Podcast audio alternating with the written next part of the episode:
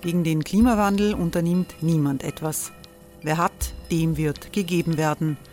Und Frauen verdienen weniger. War ja immer schon so. Man ärgert sich und macht weiter.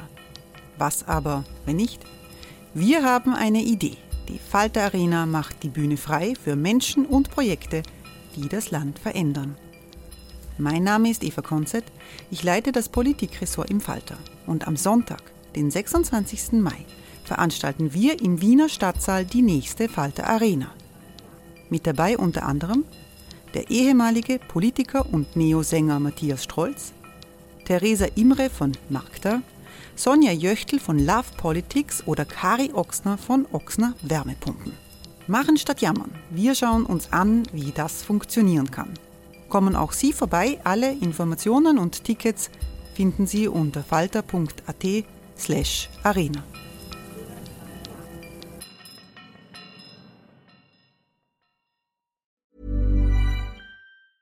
Hey, it's Ryan Reynolds, and I'm here with Keith, co star of my upcoming film, If, only in theaters, May 17th. Do you want to tell people the big news? All right, I'll do it. Sign up now and you'll get unlimited for $15 a month in six months of Paramount Plus Essential Plan on us. Mintmobile.com slash switch. Upfront payment of $45 equivalent to $15 per month. Unlimited over 40 gigabytes per month. Face lower speeds. Videos at 480p. Active Mint customers by 531.24 get six months of Paramount Plus Essential Plan. Auto renews after six months. Offer ends May 31st, 2024. Separate Paramount Plus registration required. Terms and conditions apply if rated PG.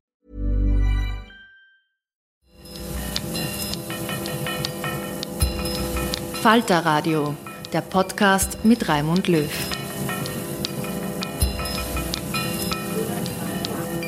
Sehr herzlich willkommen, meine Damen und Herren, zu einer aktuellen Episode des Falter Radios für Dienstag, den 28.05.2019. Gewagte Allianzen, das sind die Konsequenzen nach dem Absturz der Regierung Kurz in Österreich und gewagte Allianzen sind in Zukunft auch in der Europäischen Union gefragt. Ich habe den langjährigen Europapolitiker Daniel Cohn-Bendit und Journalisten in Italien, Frankreich und Großbritannien gefragt, welche Optionen es tatsächlich gibt, die am Tisch liegen. Der gefürchtete rechtsextreme Durchmarsch ist in Europa ausgeblieben, aber die Einbußen der Europäischen Volkspartei und der Sozialdemokraten erfordern völlig neue Bündnisse. Der Sturz von Sebastian Kurz als Bundeskanzler nach dem Zerfall seiner türkisblauen Regierung, einen Tag nach dem Wahlsieg der ÖVP, das ist ein Einschnitt in Österreich. Wie tief ist dieser Einschnitt? Das frage ich Armin Thurnherr, Herausgeber des Falter und langjähriger Kommentator der österreichischen Politik. Ja, es ist zumindest einmal ein Neubeginn, das hatten wir noch nie, oder wir hatten es jetzt schon, ganz kurz, aber, aber in Wirklichkeit müsste das ja der Mentalität unseres Völkchens bestens entsprechen, eine Beamtenregierung äh, oder zumindest eine Expertenregierung. Also da könnte man ja mal davon Abstand nehmen, dass man auf die da oben schimpft und, und, und könnte auch ein bisschen Distanz zur Politik gewinnen. Politisch ist das Projekt von Sebastian Kurz kollabiert. Das haben viele als große Erleichterung empfunden. Aber die ÖVP hat gleichzeitig stark gewonnen bei den Europawahlen. Jetzt sagt die ÖVP, unser Kurs ist damit gestärkt, auch inhaltlich. Äh, ist das tatsächlich so in der Realität? Also Europawahlen sind Europawahlen und keine nationalen Wahlen, da herrschen sicher andere Gesetzmäßigkeiten. Es ist natürlich unzweifelhaft so, dass das kommunikative Geschick äh, ganz auf Seiten des Team Kurz sind und dass er das Glück hat, dass ihm im Moment sehr schwache Gegner gegenüberstehen. Äh, auch die FPÖ ist allerdings, wenn man den Vergleich mit Knittelfeld 2002 denken möchte, weitaus nicht so geschwächt, dass es damals die FPÖ war, äh, was dann dazu geführt hat, dass, dass Wolfgang Schüssel mit der ÖVP auf 42 Prozent kam. Das hatte auch zur Vorbedingung, dass die FPÖ auf 10 Prozent abgestürzt ist und, und, und ordentlich verloren hat. Aber dass es der SPÖ jetzt einmal zumindest nach einer Woche Wirkung von Ibiza und offensichtlich noch mit Vorzugsstimmen für, für Harze Strache, über drei, weit über 30.000 Vorzugsstimmen im EU-Wahlkampf, ist es mehr oder weniger wirkungslos geblieben bei den Kernwählerschichten. Ich glaube auch nicht, dass der Kandidat Wilimski für einen rauschenden Sieg bei, bei Europawahlen gereicht hätte. Also, Aber gut, im Vergleich zu den letzten äh, Nationalratswahlen ist die FPÖ schon ordentlich äh, runtergegangen. Das waren 23 Prozent, jetzt äh, Das stimmt, aber, aber bei Europa, aber der Vergleich ist ja eben nicht die Nationalratswahl, sondern der Vergleich ist ja die EU-Wahl und da haben sie zweieinhalb Prozent verloren mit diesem Monsterskandal im Nacken. Also das ist, da herrschen schon ein bisschen andere Bedingungen. Aber sie, insgesamt ist es, ist es nicht so, dass man, dass man jetzt die EU-Wahl als nationales Plebiszit verwenden kann, wie es Kurz in demagogischer Absicht tut. Aber es ist natürlich so, dass er auch in nationalen Umfragen bei Weitem führt und dass er eine sehr gute Ausgangsposition hat, die nächste Wahl zu gewinnen. Das ist keine Frage. Ist die Identität des Sebastian Kurz damit verbunden, dass er nach rechts aufgemacht hat, dass er Anti-Ausländerparolen übernommen hat, auch EU-skeptische Parolen übernommen hat, oder ist das äh, abzustreifen wie äh, eine, eine, eine Tageslosung äh, von Propagandaleuten? Ich fürchte fast das Zweite. Also ich habe mit, mit, mit der politischen Identität von Kurz immer sowas Sektoides verbunden, nicht? Also so eine Art Lächelsekte, die, die, die sich über politische Widerstände hinwegsetzt und eigentlich nur äh, das Wort des Führers verbreitet. Und das Wort des Führers ist aber auch nichts Politisches, sondern eher was kommunikativ Ausgedachtes, Schlaues, für den Augenblick Passendes, Massentaugliches. Und das ist natürlich kombiniert mit der starken Social-Media-Präsenz, die sie entwickelt haben, wie auch die FPÖ auf andere Weise, ist das natürlich äh, gerade bei jüngeren Generationen offensichtlich sehr tauglich.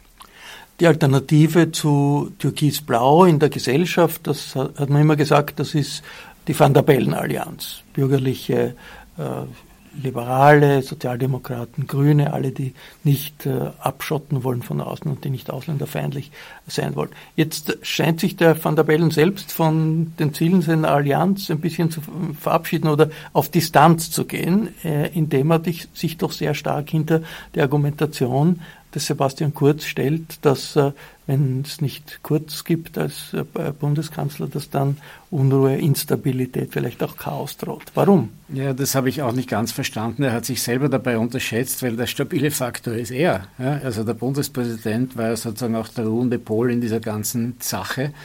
Und vielleicht hat er sich da rumkriegen lassen vom jungen Kanzler, ich weiß es nicht. Vielleicht hat er, hat er aber auch Befürchtungen geteilt, die, die so allgemeiner Art äh, ventiliert wurden von den österreichischen Medien, die ja politisch immer das Gras wachsen hören, ohne von Pflanzenkunde was zu verstehen. Äh, und die dann halt auch große Panik verbreitet haben und, und, und, und, und Krisengerede äh, geführt haben und so. Also das kann sein, dass er da vielleicht diesem, dieser allgemeinen Stimmung auf den Leim gegangen ist, unnotwendigerweise, denn er war es ja, der, der, der für Ruhe gesorgt hat. An Van der Bellen-Allianz ist allerdings nicht zu vergessen, dass zur Van der Bellen-Allianz zwar nicht die Kurzwähler gehört haben, aber doch die liberalen Teile der ÖVP, vor allem in den westlichen Bundesländern.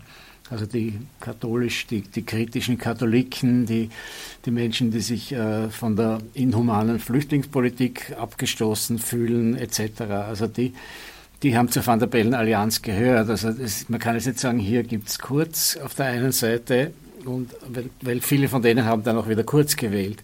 Viele von ihnen fühlen sich aber von dieser Kurzpolitik der des, des, des kantenlosen Optimis, äh, Opportunismus auch mit Inhumanität abgestoßen und sind dann vielleicht schon für andere Mehrheiten auch zu gewinnen. Also da ist schon einiges, glaube ich, im Fluss.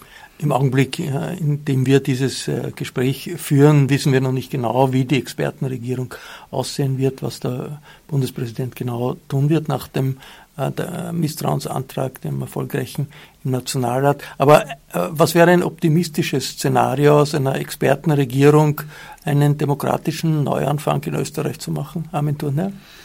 Na, ich glaube, das optimistische Szenario ist, dass diese, dass diese Regierung auch eine EU-Kompetenz hat, dass sie dann äh, dass dann nicht äh, die Rede geführt werden kann, dass Kurz unsere nationalen Interessen dort besser vertreten hätte, was ja eh absurd ist, aber, aber da geht es halt um Stellen, die man, die man, die man sich sichern muss und, und dass, dass da halt ein, ein, ein Mensch nominiert wird als Bundeskanzler oder vielleicht als Außen- oder Europaminister, der da kompetent nach dem Rechten sieht. Das, glaube ich, wird aber möglich sein nachdem die Beamten ja eben meistens äh, Sach, über Sach, ausreichend Sachverstand verfügen. Und dann muss diese Expertenregierung das Land ruhig verwalten bis zur nächsten Wahl. Und der politische Neuaufbruch, der liegt dann bei den Parteien. Diesbezüglich bin ich jetzt nicht so wahnsinnig optimistisch, weil abgesehen davon, dass die Grünen offensichtlich gute Chancen haben, sehr viele Unzufriedene äh, zu einer Versöhnungswahl zu versammeln und, und vielleicht sogar ein besseres Ergebnis als beim vorletzten Mal zu bekommen. Äh, abgesehen davon ist die Schwäche der SPÖ natürlich schon ein, ein, ein sehr bedenkliches Zeichen. Und die FPÖ zeigt ja nicht wirklich äh, jetzt Symptome von Einsicht oder vielleicht äh, von Kurswechsel in Richtung Schlussstrich unter der Vergangenheit, weil das Problem dieser Partei ist ja, wenn sie sich von diesen sogenannten Elementen reinigt, dann ist sie halt wieder eine 5-6-Prozent-Partei. Das ist halt auch schwierig. Und, und das wird also alles nicht geschehen. Aber auf der anderen Seite gibt es schon eben die Grünen, es gibt die Neos, die offensichtlich mit ihrer Spitzenkandidatin gute Figur machen. Und vielleicht erholt sich ja die SPÖ auf wundersame Weise äh, noch und, und, und beginnt doch auch politisch zu denken und zu agieren. Also Katharsis, also ein Selbstheilungsprozess in allen politischen Systemen, ist immer etwas Kompliziertes und es geht mit Sicherheit nicht schnell vor sich. Das haben wir, glaube ich, in der europäischen Geschichte gelernt. Soweit die Einschätzung von Falter-Herausgeber Armin Thurnherr nach dem erfolgreichen Misstrauensantrag gegen die Regierung Kurz im österreichischen Nationalrat. Bei den Europawahlen selbst 2019, da hat es unterschiedliche und und zum Teil sehr entgegengesetzte politische Tendenzen gegeben.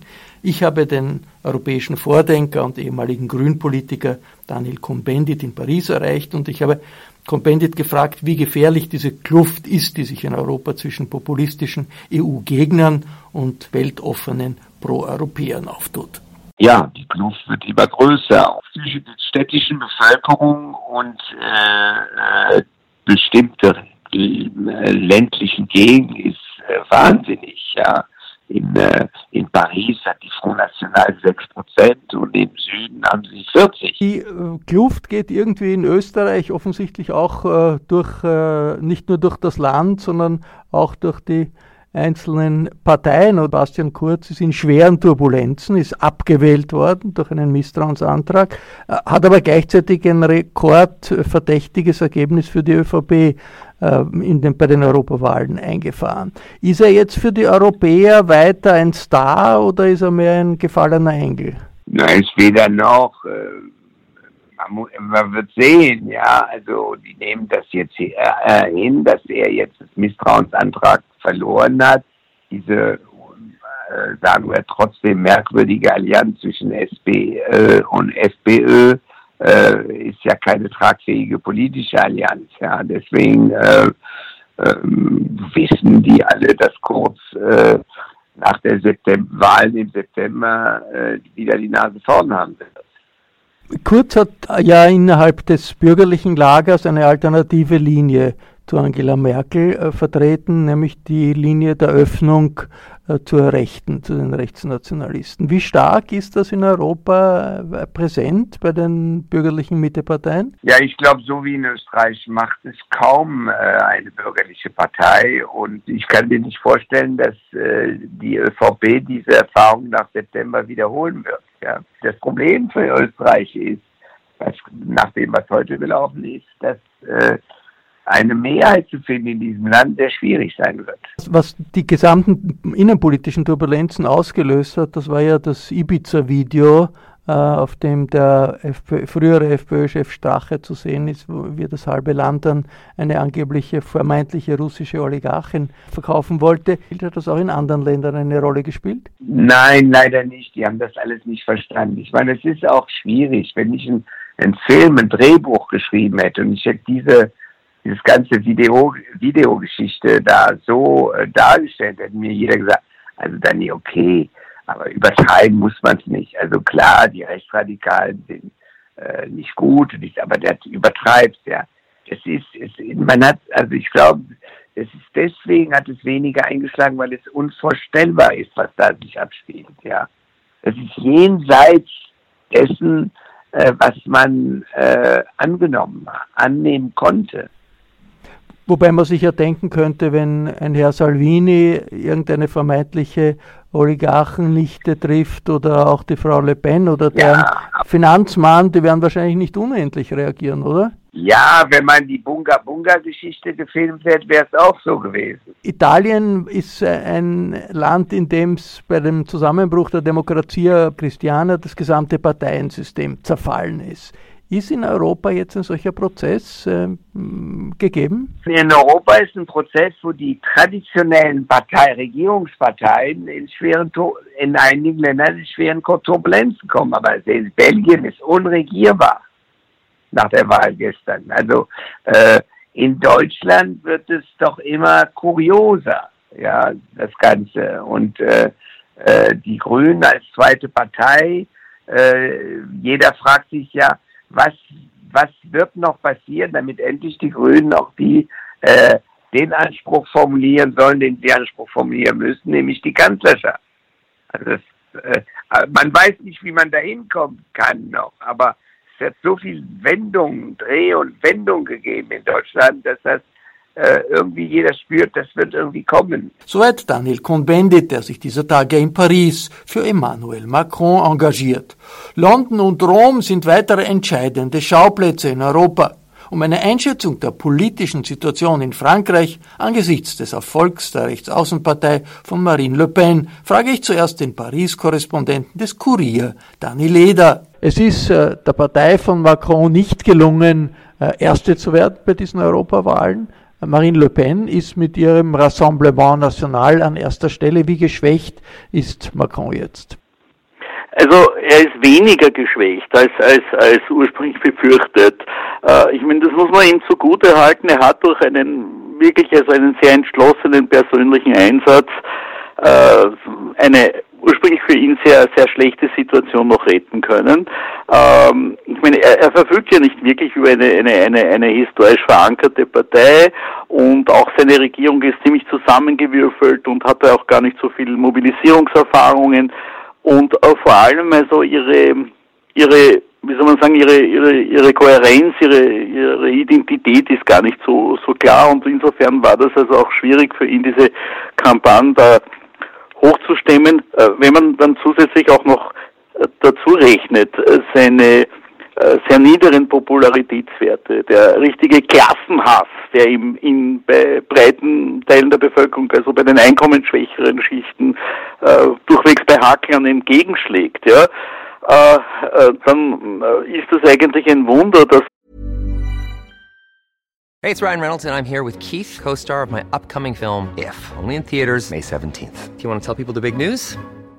All right, I'll do it. Sign up now and you'll get unlimited for $15 a month in six months of Paramount Plus Essential Plan on us. Mintmobile.com slash switch. Upfront payment of $45 equivalent to $15 per month. Unlimited over 40 gigabytes per month. Face lower speeds. Videos at 480p. Active Mint customers by 531.24 get six months of Paramount Plus Essential Plan. Auto renews after six months. Offer ends May 31st, 2024. Separate Paramount Plus registration required. Terms and conditions apply if rated PG.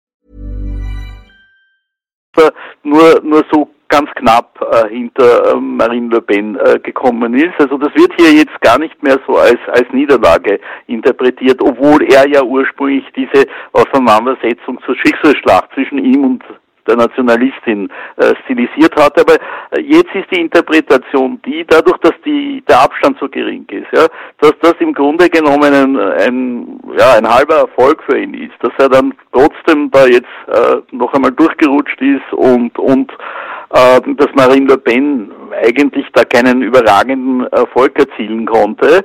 Äh, es spielt da auch natürlich eine Rolle, dass die klassischen Bürgerlichen, also die konservativen äh, Les Républicains hier also äh, extrem schlecht abgeschnitten haben. Sie sind ja auf, auf 8% sowas runtergestürzt, ähm, obwohl in den Umfragen ursprünglich 12, 13, sogar 15% vorhergesagt hatten.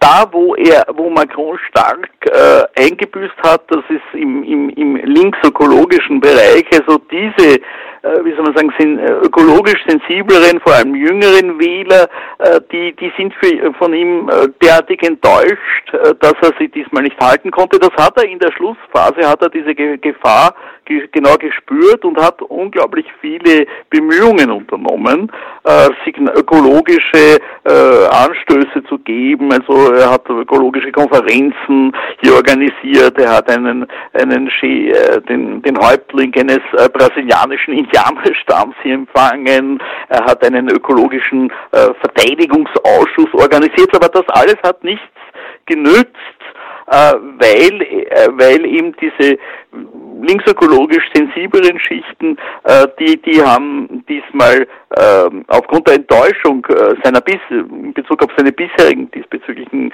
äh, politischen Maßnahmen, die haben diesmal Grün gewählt und die Grünen haben auch einen Teil äh, der, der vormals äh, sozialdemokratischen Wähler äh, an sich ziehen können. Die, die Sozialisten sind äh, abgestürzt in Frankreich, die Grünen sind stärker als erwartet. Zeichnet sich da ein bisschen etwas ab, äh, was wir auch zum Beispiel in Deutschland gesehen haben, dass es einen Transfer gibt von den Sozialdemokraten in Richtung Grüne? Ja, selbstverständlich. Ich meine, das ist ja äh, auch schon ein historisches äh, Hin- und Herspiel. Ich meine, das ist ja nicht das erste Mal, dass in Frankreich also dieser linksliberale, linksökologische äh, Teil also der, der, der ähm, Wähler äh, mal äh, sozialistisch wählt und dann wieder grün. Ich meine, sie sind ja auch immer wieder historisch verbündet gewesen. Es kann ja auch wieder sein, dass sie, dass sie zusammenkommen. Ich meine, die französischen Sozialisten sind fürchterlich abgestürzt, aber in ihrem Unglück äh, äh sind sie trotzdem also beruhigt, kann man sagen. Äh, also sie trösten sich damit, weil sie, dass sie überhaupt die 5%-Hürde äh, genommen haben. Sie sind ja bei über 6%. Äh, es schaut ja ursprünglich so aus, als würden sie sogar daran scheitern, scheitern und das wäre die Hürde gewesen in Frankreich, um überhaupt äh, äh, im EU-Parlament noch vertreten zu sein. Also sie existieren zumindest noch und das zählt auch. Es ist auch so, dass die Sozialisten bis zu einem gewissen Grad jetzt ihren äh, Linksaußenrivalen, den Tribun Jean-Luc Mélenchon, fast losgeworden sind, weil er ist also auf ein ähnlich niederes Niveau wie sie gestürzt. Er ist ja auch bei nur knapp über sechs Prozent. Also äh, bis zu einem gewissen Grad, ähm, würde ich sagen, mittelfristig haben sie wieder Chancen als einigende Kraft äh, links auf, äh, aufzuscheiden. Was sich also wieder bestätigt hat, das ist eine Form der, Sozial, der, der sozialen äh, Konsolidierung leider hinter den Nationalpopulisten. Ja?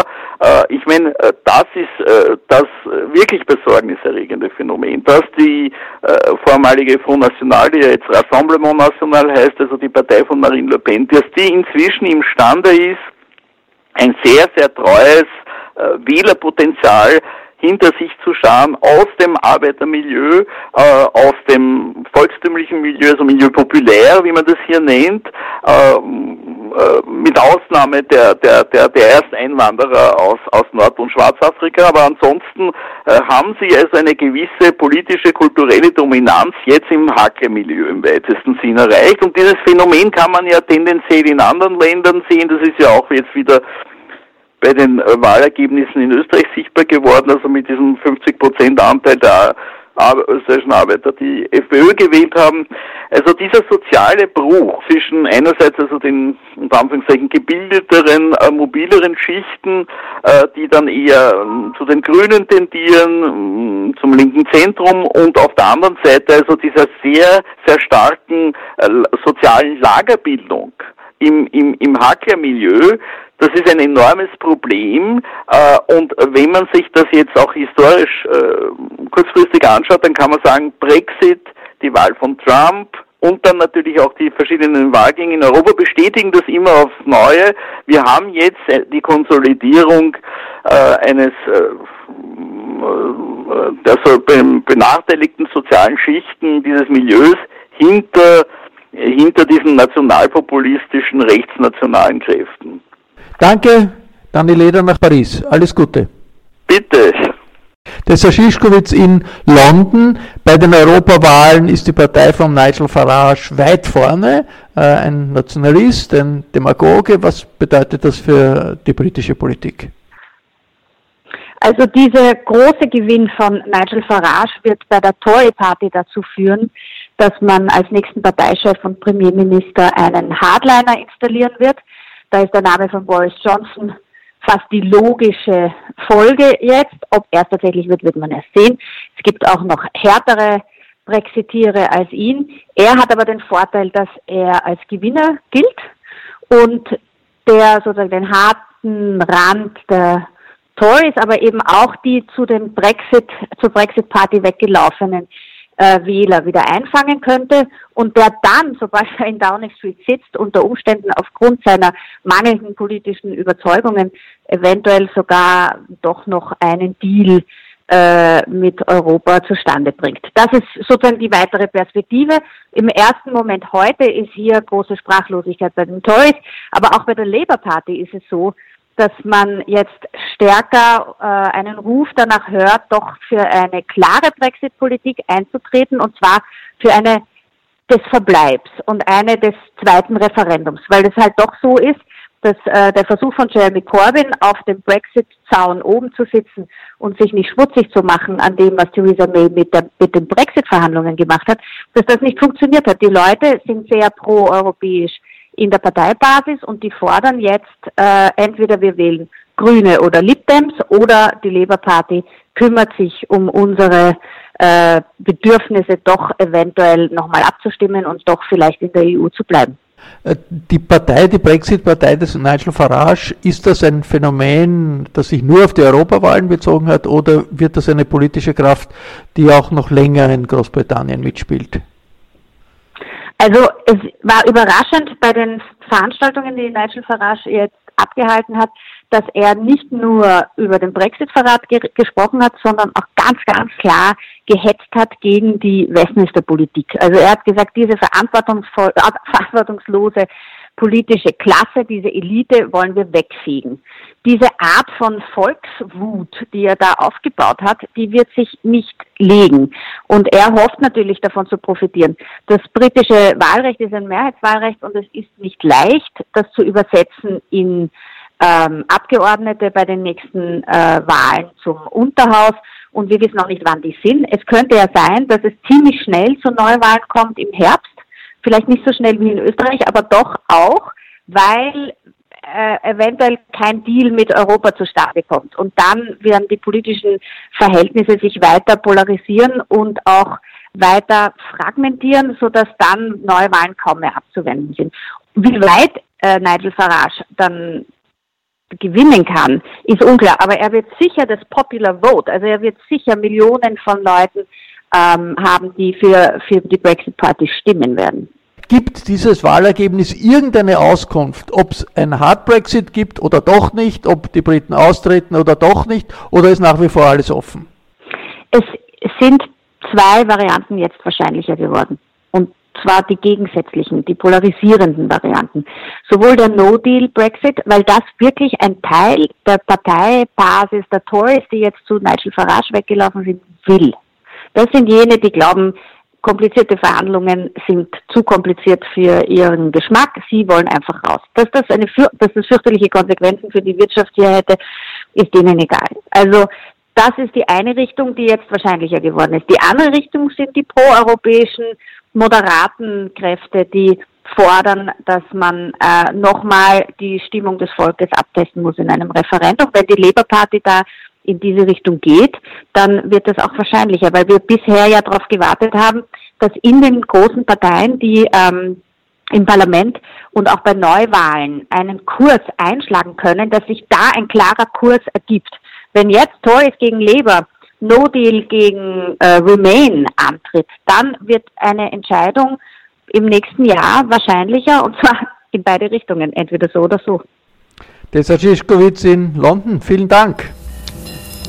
Franz Krössler, in Italien war immer die Erwartung, dass Salvini, der rechtsradikale äh, Innenminister und seine Partei, die Lega, ganz, ganz äh, vorne äh, liegen wird bei diesen Europawahlen. Ist das passiert und was bedeutet das für das italienische politische System?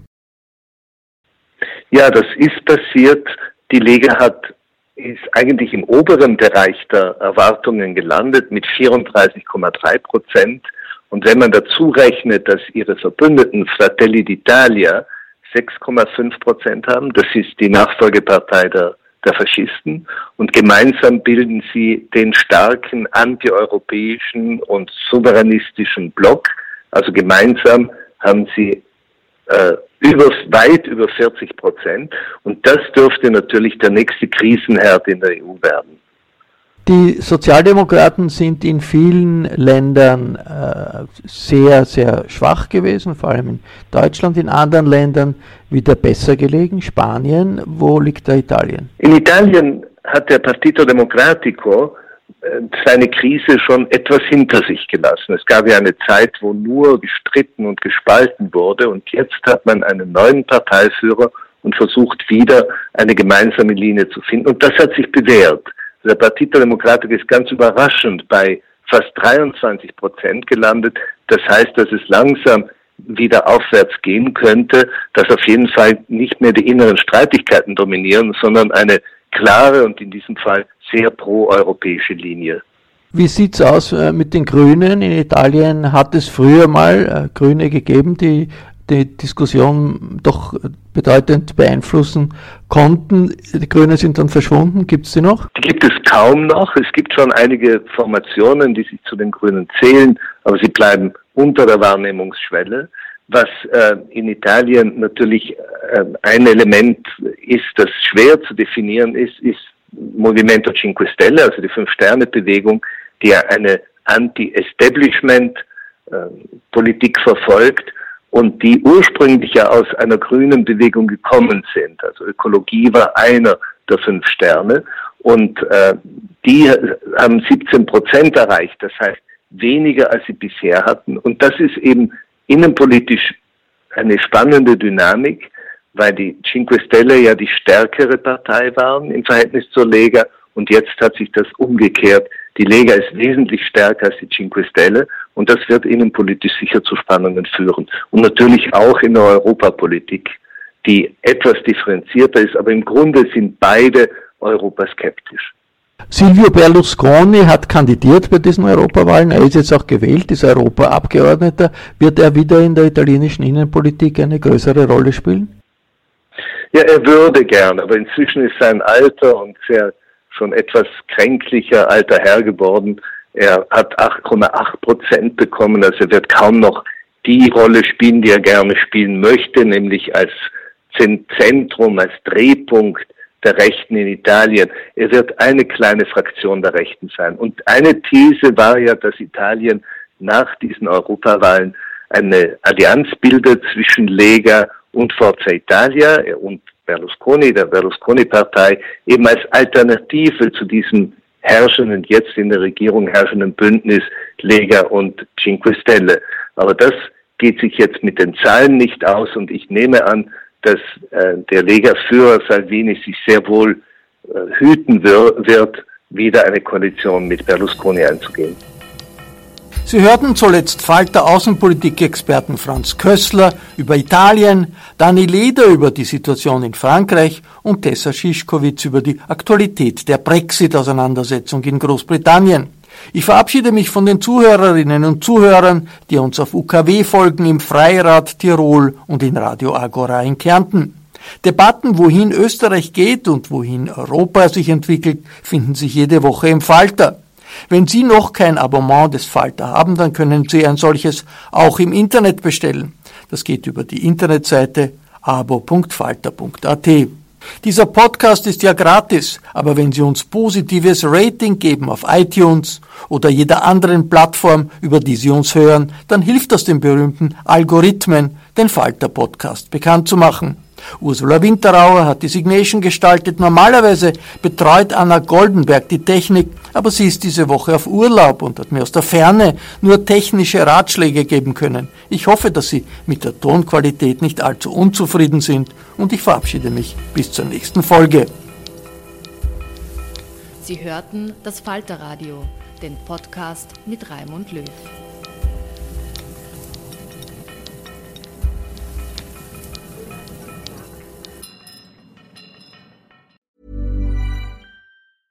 Even when we're on a budget, we still deserve nice things. Quince is a place to scoop up stunning high-end goods for 50 to 80% less than similar brands. They have buttery soft cashmere sweaters starting at $50, luxurious Italian leather bags, and so much more. Plus, Quince only works with factories that use safe, ethical, and responsible manufacturing. Get the high-end goods you'll love without the high price tag with Quince. Go to quince.com/style for free shipping and 365-day returns.